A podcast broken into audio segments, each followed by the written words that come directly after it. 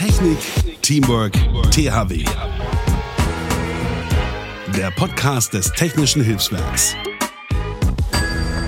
Hallöchen zu einer ganz, ganz neuen Folge des THW-Podcastes. Ja, richtig. Ihr hört den offiziellen Podcast vom Technischen Hilfswerk. Ich bin Mona, eigentlich Radiomoderatorin in Berlin und moderiere da meine ganz eigene Morningshow.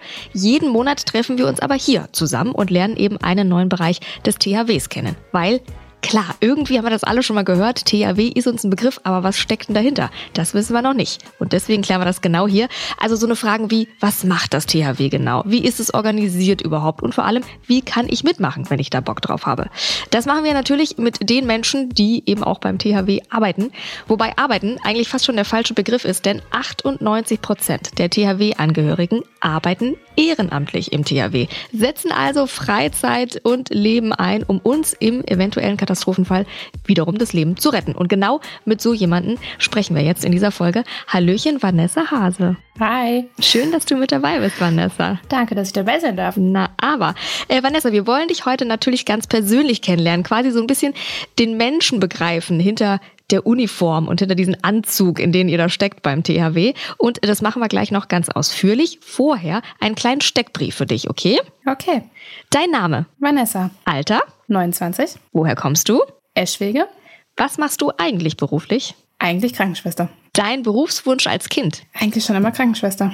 Und was ist deine Funktion beim THW? Ich bin Helferin in der Fachgruppe Räumen. In den letzten Folgen haben wir schon ganz ausführlich über den Einsatz des THWs im Ahrtal gesprochen. Den Einsatz, weil es war der größte Einsatz in der 70-jährigen Geschichte des THWs. Die Folge könnt ihr auf jeden Fall jederzeit auch nochmal nachhören, hier über eure Podcast-App. Und du, Vanessa, warst auch vor Ort. Für was warst du denn zuständig? Was war denn genau dein Fokus bei diesem Einsatz? Mhm. Ich war zweimal unten im Ahrtal. Der erste Einsatz, das war einmal Führen und Kommunizieren zwischen den einzelnen Einheiten. Und der zweite war dann mit der Fachgruppe Räumen und wir waren dann mit LKWs und Baggern unten tätig. Okay, also das erste Mal so ein bisschen Strippen ziehen im Hintergrund. Korrigiere mich, wenn ich falsch liege. Und beim zweiten Mal wirklich richtig dann im Ahrtal, richtig vor Ort mit dabei bei den, bei den Menschen auch. Genau. Okay, wie war das, äh, zum zweiten Mal dann zurückzukehren und dann richtig vor Ort zu sein? Für mich ein gutes Gefühl. Weil ich bin eigentlich sowieso eine Person, die lieber mitten im Getümmel drin ist und helfen kann, mitarbeiten kann, als jemand, der halt im Hintergrund arbeitet und dann die ganzen organisatorischen Sachen macht. Okay. Hattest du so die Situation schon ein bisschen und hast gesagt, jetzt rein da? Genau. Jetzt war das für dich ein ganz besonderer Einsatz. Für alle wahrscheinlich einfach aufgrund des Ausmaßes allein schon. Aber du warst in diesem Einsatz tatsächlich zusammen mit deinem Bruder. Zum allerersten Mal zusammen im Einsatz? In einem großen Einsatz ja. Und mhm. seit einem Jahr hat er auch die kleineren Einsätze, wo er als Zugführer tätig war, beziehungsweise stellvertretender Zugführer dann mitgeleitet hat, war er dann da unterwegs. Okay, wie ist das, mit seinem Bruder in so einem ja doch auch großen und mitunter gefährlichen Einsatz zu sein? Es war gar nicht mal so ein großes anderes Gefühl, weil wir es beide nicht anders kennen. Ach, der Bruder, der macht das schon so? so ungefähr. das ist aber Vertrauen. Weil ich, ich kann es mir vorstellen, im Fernsehen oder so, immer bei 911 oder bei den Firefighters oder sowas, dann ist das ja so dann schon, die sich immer gegenseitig und äh, geben sich irgendwie die Einsätze, die nicht so ganz gefährlich sind. Ist das überhaupt nicht in eurem Kopf drin oder doch ein bisschen? Nein, weil sobald wir im Einsatz sind, ist dieses Familiending, sage ich mal, gar nicht mehr so präsent. Und dann agiert man auf die Befehle, die von ihm dann kommen und dann macht man das halt auch einfach. Ach, er ist auch noch der Chef. Manchmal. Manchmal, na gut. Manchmal. Im Einsatz, zu Hause andersrum. Dann äh, lass uns doch mal ganz zum Anfang zurückspringen, Vanessa, weil mhm. ich äh, bin da was auf der Spur. Du beim THW, dein Bruder beim THW, du Krankenschwester. Also alles mhm. eigentlich Berufe im Dienste der Gesellschaft, wenn man so möchte. Du hilfst Menschen, du hilfst der Gesellschaft. Wie seid ihr aufgewachsen? Was meinst du jetzt so aus heutiger Sicht, wenn du zurückblickst auf deine Kindheit? Mhm. Ähm, wieso ist das so verankert bei euch? Es hat eigentlich damit angefangen, dass meine Eltern wollten, dass wir halt wirklich gut schwimmen können. Einfach diese Sicherheit, mhm. dass da nichts passieren kann. Deswegen waren wir auch lange Zeit bei der Deutschen Lebensrettungsgesellschaft. Da waren wir dann auch schon ehrenamtlich tätig mit Wachdiensten am Strand, dass halt anderen Leuten nichts passiert. Wir haben Regattern mit abgesichert. Und da kam das eigentlich schon alles so mit auf.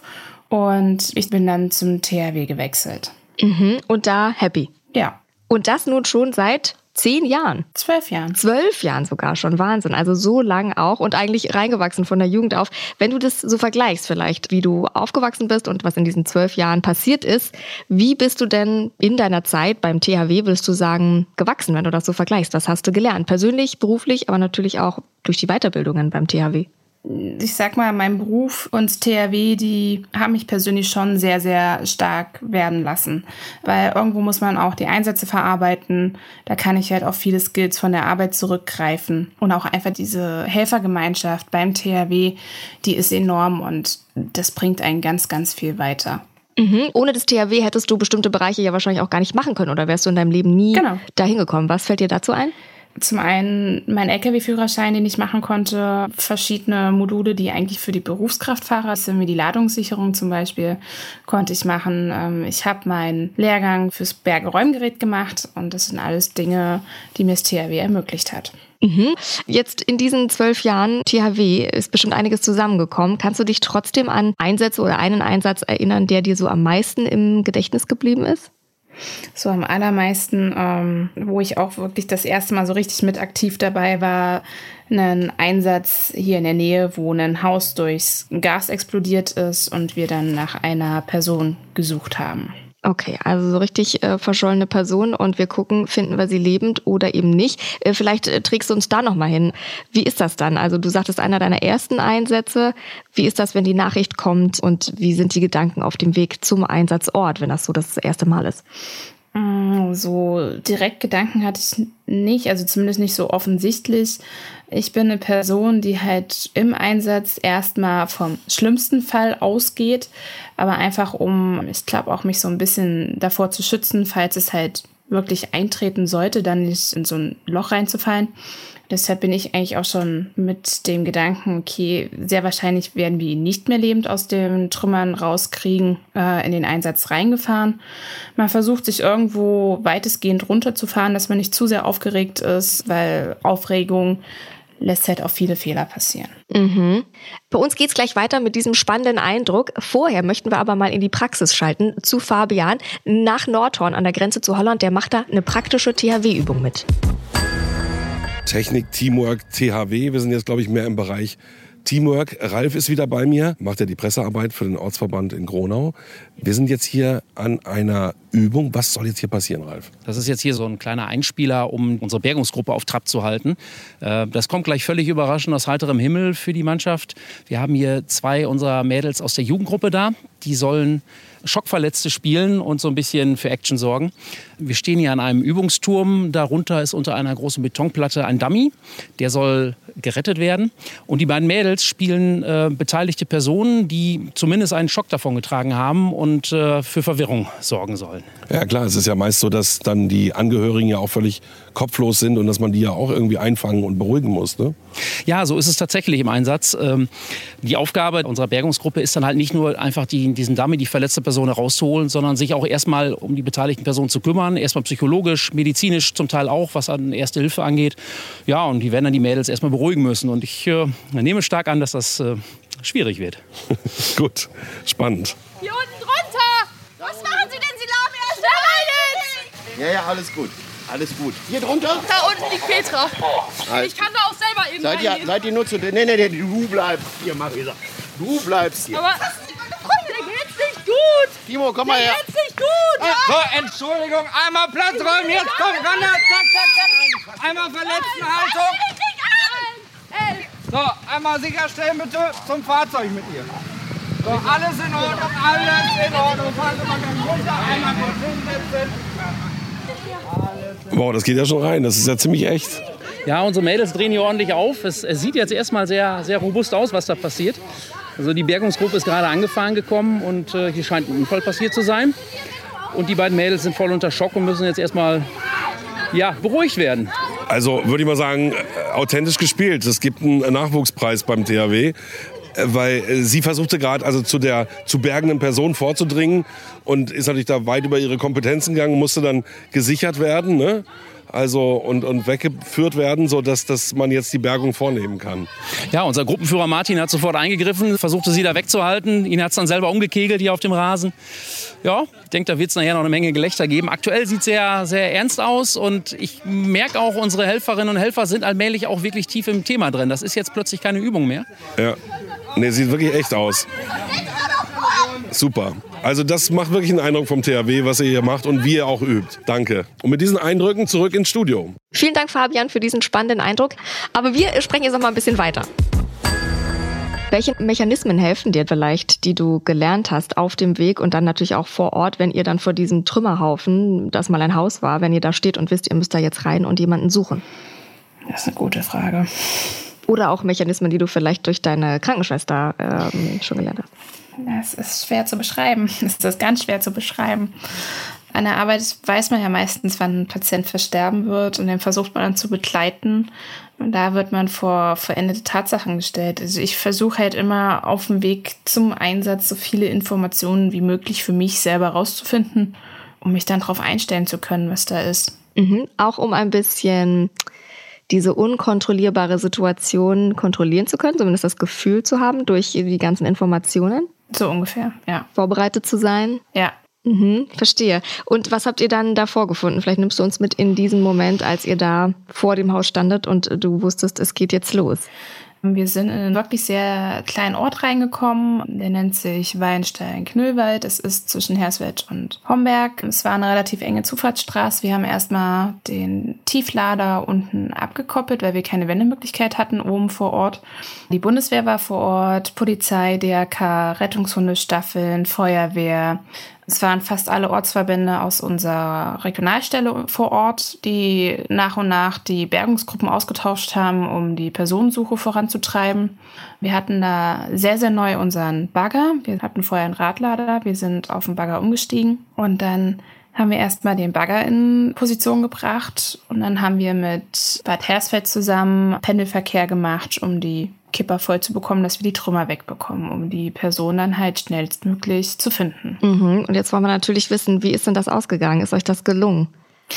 Es ist uns gelungen. Also wir haben fast vier Stunden nach der Person gesucht haben sie dann auch gefunden, Notarzt, Rettungsdienst, aber leider Gottes auch ein Bestatter, haben schon an der Seite gestanden und darauf gewartet, ob wir die Person finden. Mhm. Die Person haben wir nicht mehr lebend retten können. Mhm. Der Notarzt hat den Tod festgestellt.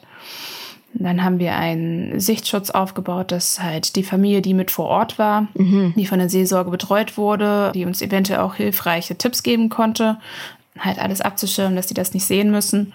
Dann ist die Person von dem Bestatter aus den Trümmern rausgeholt worden und dann haben wir auch schon den Rückzug angetreten. Okay. Oh, da muss man ganz kurz mal ausatmen. Ähm, wie ist das für dich? Du hattest dich jetzt auf das Schlimmste vorbereitet und es ist tatsächlich dann auch geschehen. Realisierst du das in diesem Moment oder kommt das später? Das kam deutlich später, weil wir haben hier in Eschwege das Open Flair, ein Musikfestival, wo wir eine Brücke bauen Mhm. Eine Behelfsbrücke für Rettungsfahrzeuge, Versorgungsfahrzeuge und die Tourbusse. Die haben wir das Wochenende zuvor gebaut gehabt und die sollte den Dienstag, also der Einsatz war Montagabend, ähm, den Dienstagmorgen über die Werra gehoben werden, was der Fluss hier bei uns ist, wo wir das dann gleich im Anschluss auch noch gemacht haben. Also wir sind um halb fünf von der Einsatzstelle losgefahren, waren gegen sieben bei uns in der Unterkunft wir haben dann alle schnell geduscht und dann gleich eigentlich in den nächsten Einsatz, oh, wow. in den nächsten geplanten Einsatz. Mhm. Und deshalb hatten wir da auch noch gar nicht so, oder ich persönlich noch gar nicht so die Möglichkeit gehabt, das zu verarbeiten. Mhm. Irgendwann, so gegen halb zehn, meinte mein Gruppenführer mal, ey, leg dich mal hin, wir mhm. konnten auf der Rückfahrt schlafen, so langsam wirst du echt ein bisschen zickig. Gut, wenn man auch über 24 Stunden auf den Beinen ist, mag das auch mal sein. Mhm. Und dann bin ich Dienstagabend todmüde ins Bett gefallen und das kam dann alles eigentlich erst mhm. den Mittwochmorgen. Mhm. Na klar, wenn man mal Ruhe hat und wenn dieses Adrenalin und diesen Stress wahrscheinlich mal vom Körper irgendwie einfach mal raus ist, dass man dann merkt, Moment, was ist eigentlich passiert? Und dann fängt man ja an, das erstmal zu verarbeiten. Es klingt ein bisschen so auch mit diesem Verarbeiten und ihr arbeitet alle so ein bisschen, ja, Hand in Hand da auch am Einsatzort. Ne? Also da ist gleich natürlich mhm. Rettungswagen dabei und Bundeswehr und Polizei und eben auch der Leichenwagen. Wie funktioniert das? Das muss ja eine Wahnsinnslogistik auch dahinter sein. Beim THW läuft so ab, wenn jetzt zum Beispiel die Feuerwehr im Einsatz Einsatz ist, die lassen über die Leitstelle den Baufachberater oder generell einen Fachberater alarmieren. Der guckt sich dann die Schadenslage an und sagt dann letzten Endes, ist es was für meine Leute oder nicht. Und dann sagt er, okay, Leitstelle, schick mir die und die Gruppen. Ich brauche die hier an einer Einsatzstelle.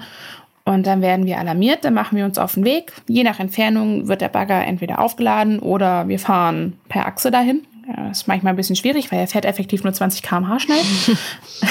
Und äh, ja, dann sind wir vor Ort und dann wird geguckt, was können wir machen, wie können wir was machen und dann legen wir los. Okay, und dann wird auch verständigt, wir brauchen noch X Rettungskräfte, Y Feuerwehrwegen und wir brauchen noch, was weiß ich, Bundeswehr am Genau. Start. Das legt ihr auch fest beim THW?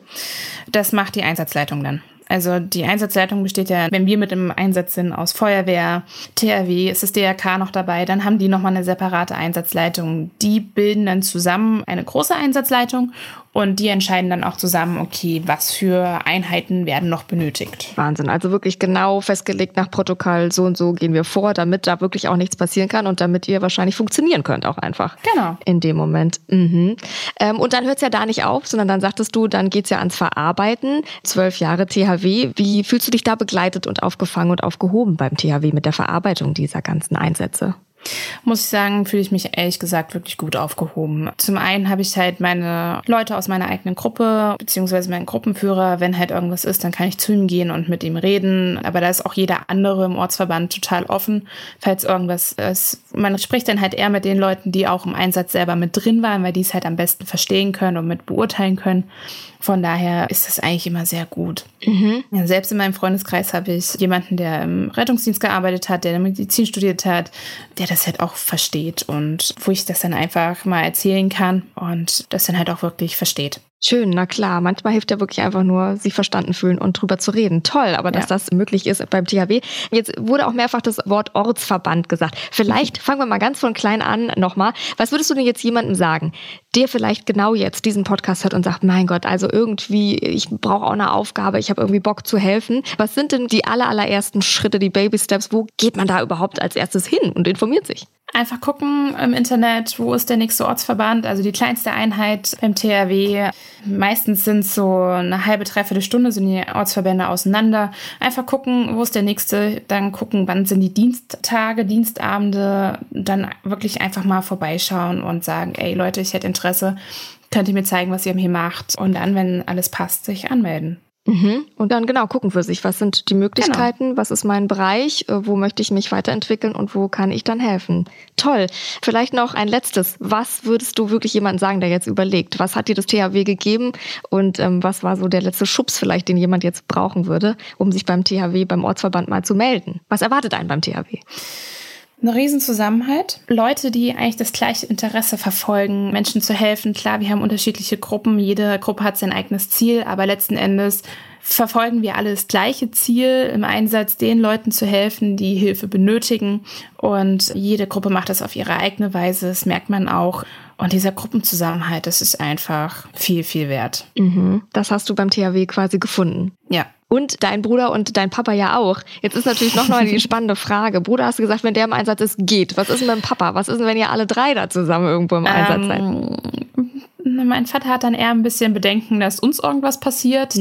Also vor allem ich krieg's manchmal ein bisschen zu spüren, weil mein Bruder eher aus der Gefahrensituation raus ist.